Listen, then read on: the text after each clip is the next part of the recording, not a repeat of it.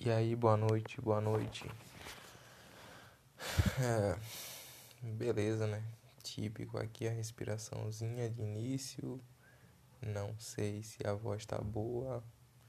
É, ansiedade é uma coisa chata, né, velho? Meu Deus, mas eu não quero transformar esse podcast aqui e um grande desabafo, que é o que está se tornando aqui, na verdade, um desabafo. E não é isso que eu quero. Eu acho que seria mais interessante fazer um ritual de gratidão, mas na verdade o que eu tenho que fazer é falar sem pensar. E é complicado falar sem pensar e manter uma coerência de conteúdo, porque o sem pensar é sempre o que vem mais crudamente, sem filtros, e se a mente tiver povoada aí com questionamentos existenciais, eles vão vir à tona, né? E talvez seja até um esforço válido direcionar a, a reflexão aí. Para pelo menos tirar o foco desse dessas angústias. Porque na verdade isso são angústias que se eu ficar remoendo problemáticas ou, ou vislumbres para o futuro não vai adiantar de nada. Não vou mudar as coisas eu sei muito bem o que eu tenho que fazer. uh, só preciso acreditar agora. E esse que está sendo o problema. E eu posso deixar de lado, esquecer aí uh, as coisas, né? Me organizar e fazer o que tem que ser feito, tentar. Afinal de contas, a decisão que eu tomei para a vida depende de desse passo que eu vou dar agora. É isso, não tem jeito fácil. E o que e o que me deixa intrigado com a vida é, é esse negócio de não ter coisa fácil. É, a facilidade ela é é algo que existe para poucos, mas na, na, na média mesmo assim, viver é uma coisa arriscada, não é tão fácil não. É claro que o, a, a, a civilização, a humanidade aí conseguiu facilitar muito a, a sobrevivência, né? Hoje a sobrevivência ela é um desafio para pouquíssimas pessoas. E o que traz um, uma, um estresse para o ser humano hoje é mais questões de viver do que necessariamente sobreviver. Então a gente está preocupado com felicidade, com amor e outras coisas, né? A sua relevância social. Ah, questões assim que um um leão numa savana não tá se preocupando. E eu não sei, isso aí não é bom ou ruim. Acho que é bom. Pelo menos eu não, não, não tenho a, a preocupação de ser devorado por um predador essa noite. Eu tenho certeza quase que absoluta que hoje eu vou dormir e amanhã eu vou acordar. E que eu não vou precisar caçar ou sair coletando comida aí na, na selva de manhã cedo para comer. Eu não eu posso andar na rua sem precisar estar o tempo todo atento a, a movimentações ao meu redor, premeditando aí um ataque, uma coisa assim. É, mas é isso, né? Nossa mente aí ela tá ela evoluiu nesse ambiente estressante que é a selva. Selva não, eu vou dizer a selva na natureza aí. O ser humano não é um bicho da selva. O ser humano é um bicho da savana. Eu acho que é isso. Mas aí o ser humano evoluiu nesse ambiente e a, a estrutura cerebral ela é aproveitada para a sociedade atual. Então temos aí a nossa angústia, as ansiedades e as, as problemáticas que me fazem hoje parar aqui no meu quarto e pensar que tudo pode dar errado.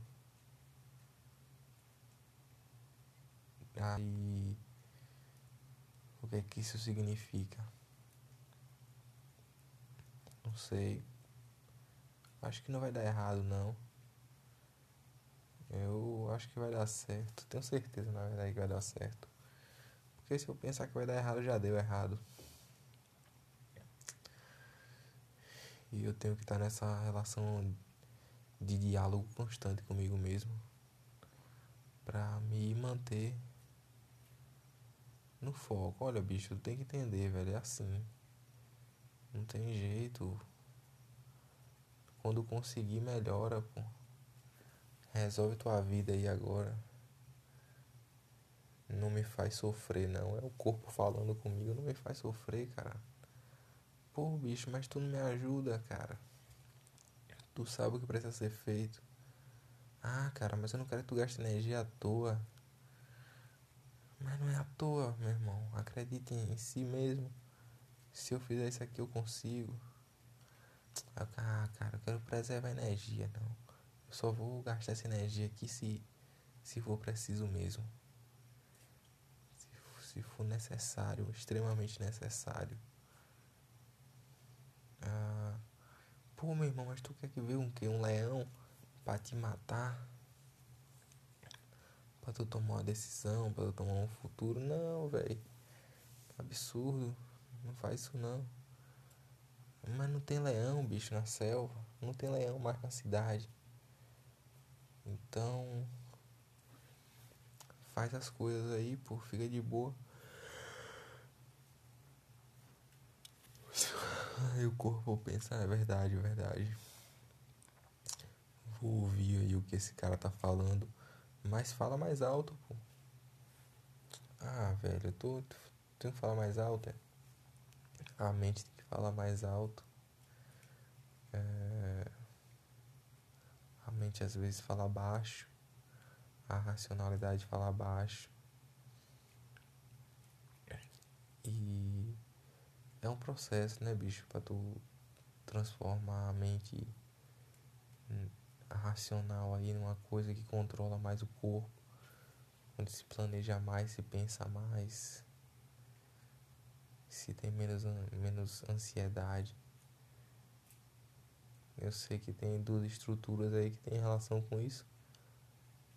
Eu, as únicas estruturas do, do cérebro que eu acho que eu sei o nome a amígdala e o pré-frontal. Eu sei que eles têm funções um pouco diferentes.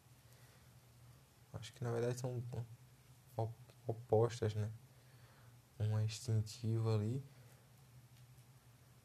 é, e a outra é reflexiva, sei lá. Racional. Ah, isso aí é complicado. Se eu pudesse, eu hipertrofiava o pré-frontal só pra ficar mais inteligente. Reduzir a amígdala. Não sei qual é o efeito disso aí pra, comportamento.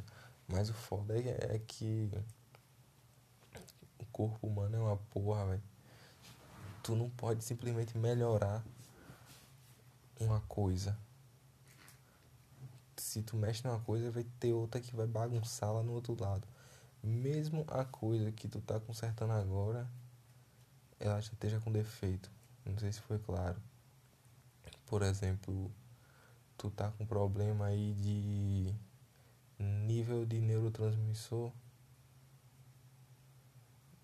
Não sei se isso existe. Ah, você tá com, com deficiência de uma substância que determina seu estado de bem-estar. Digamos você está com nível de serotonina baixo, está com pouca transmissão ali. Se tu, simplesmente botando serotonina no corpo não resolve o problema. É. Não pode. Se tu botar serotonina no corpo demais, ou, ou tentar recompor a serotonina, vai dar um problema. Ela vai derrubar a dopamina.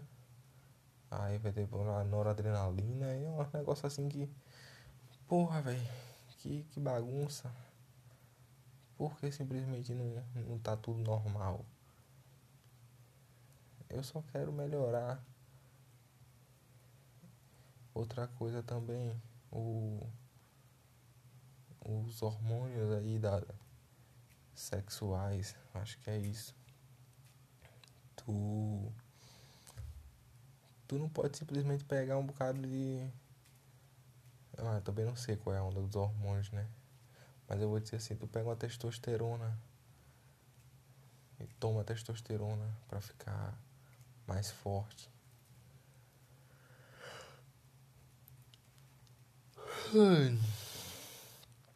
Não vai tomar só testosterona e ficar mais forte, não. Não, vai reduzir o eixo, inibir o eixo da pessoa. Então, tu vai parar de produzir tua testosterona. Aí vai perder cabelo. Depois tu, tu vai pegar e vai ter um reboot e vai produzir hormônio feminino. E na verdade tu queria um, um efeito de masculinização, agora tu vai ter efeito de, de mulher. Começa a ter teta. É umas coisas assim de. Que esse corpo humano é uma parada doida, meu Deus do céu. Que parada doida. Era muito simples, era muito bom se fosse só. Ah, melhorar uma coisa aqui. Ah, tá tranquilo agora.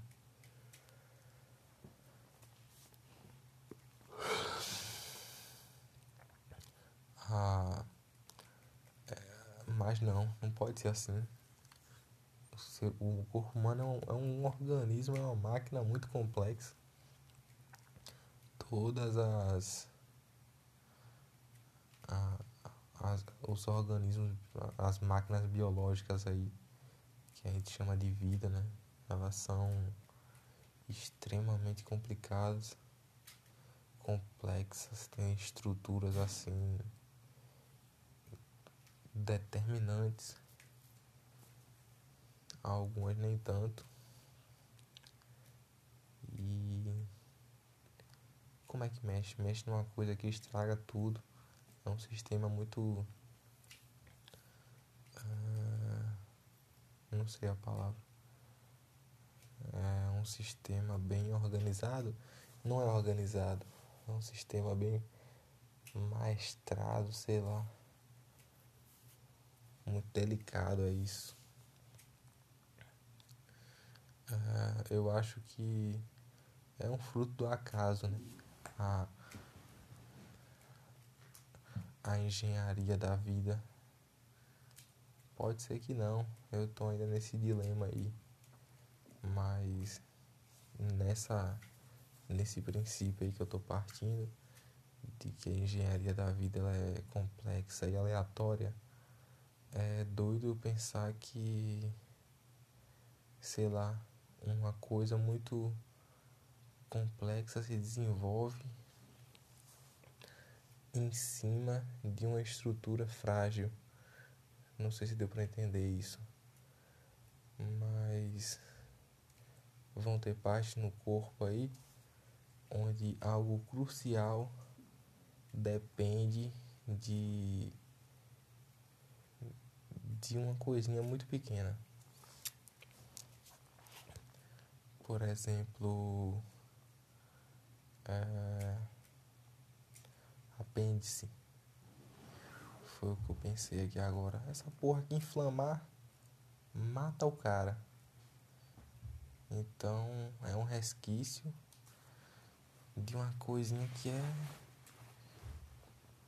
imprestável ali. Então pode botar todo o sistema a perder. Uma falha própria.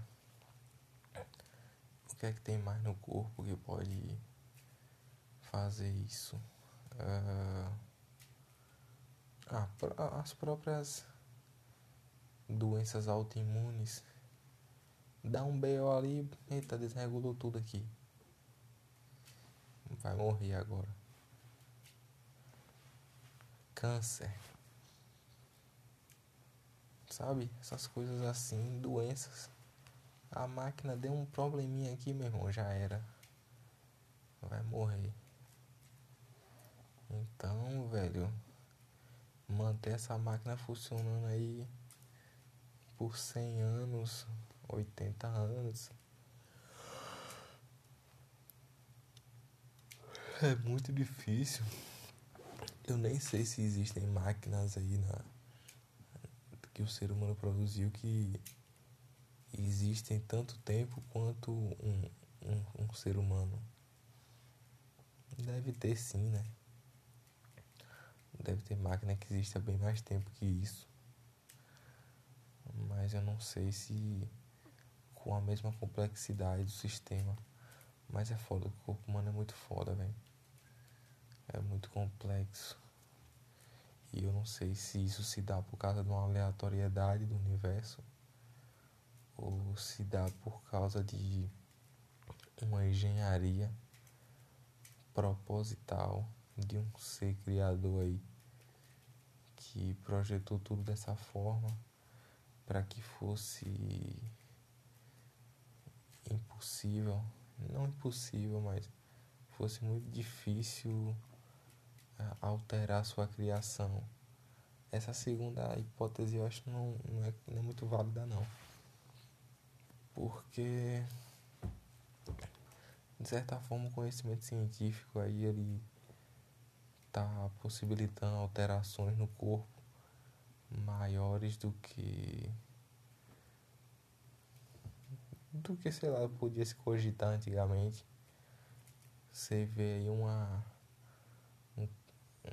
sei se eu posso usar esse termo foda-se também uma, uma menina trans aí nasce nasce menino né e faz um tratamento hormonal vira uma mulher vira uma mulher. É uma coisa assim que é impressionante.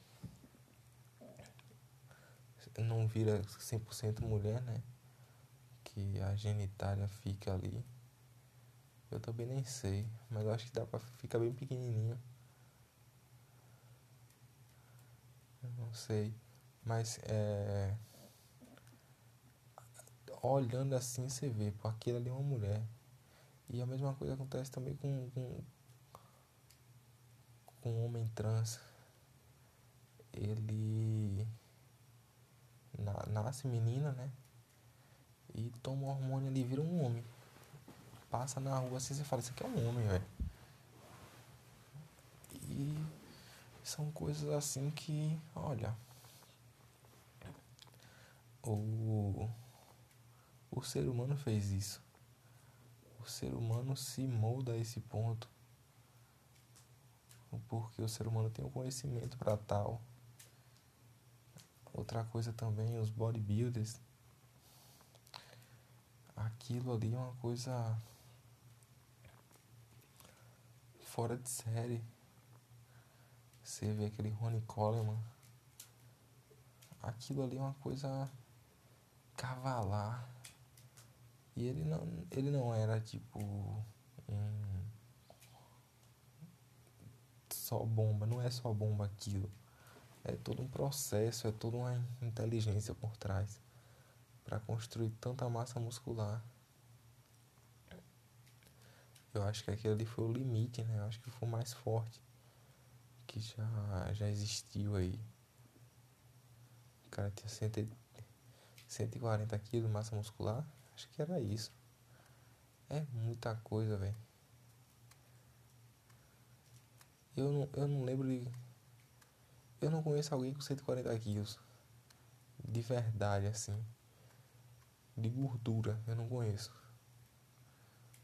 E o cara tem 140 quilos de músculo. Meu irmão. 140 quilos de músculo e gordura tipo 6%, acho que era isso aí. Uma taxa de gordura baixíssima. É uma coisa assim que é surreal.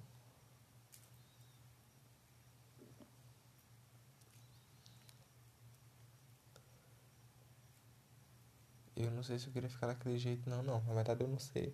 Na verdade, eu tenho certeza que eu não queria ficar daquele jeito. Mas ele queria, né?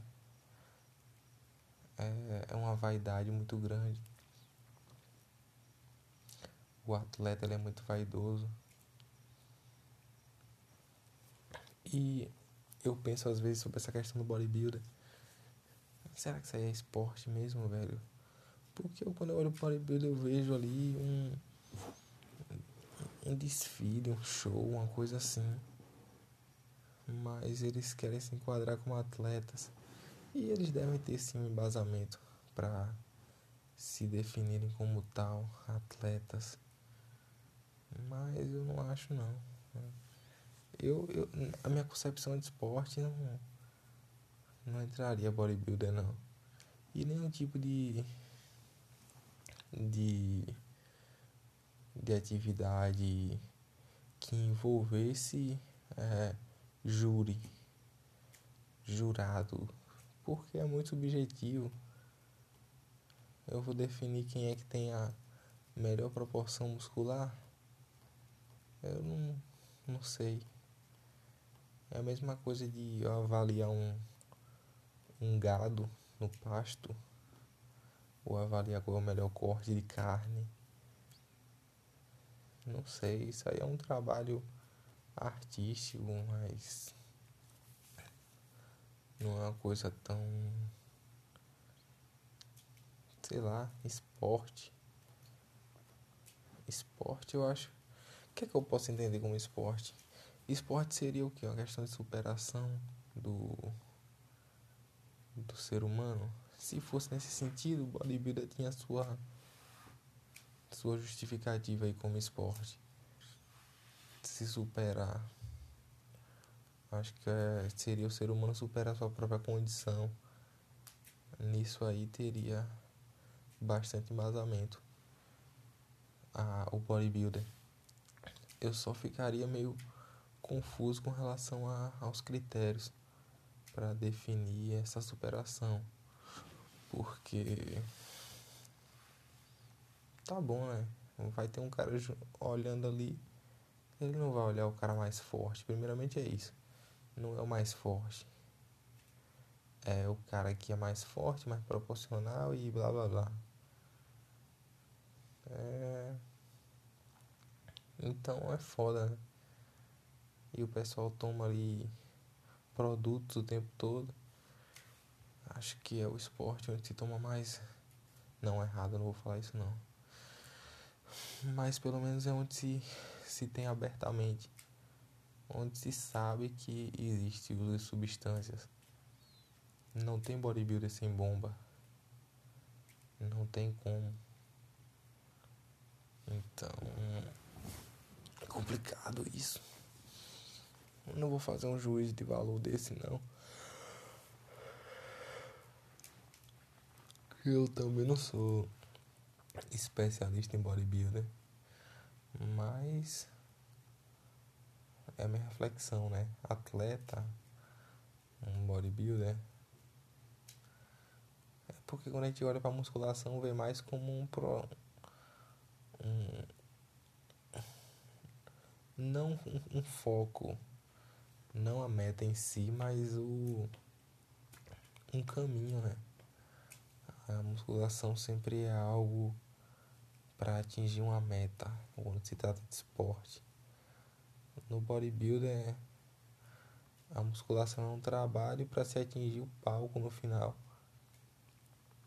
E a finalidade é puramente estética. Você fica mostrando os músculos ali, é, fazendo as poses. É, tá bom. Digamos é que é esporte então. É, mas é minha reflexão isso aí. Não sei se eu vou me estender mais para outros pontos aqui. Que eu já tô bem cansado, a mente cansada aqui. E era para estar tá dormindo bem mais cedo.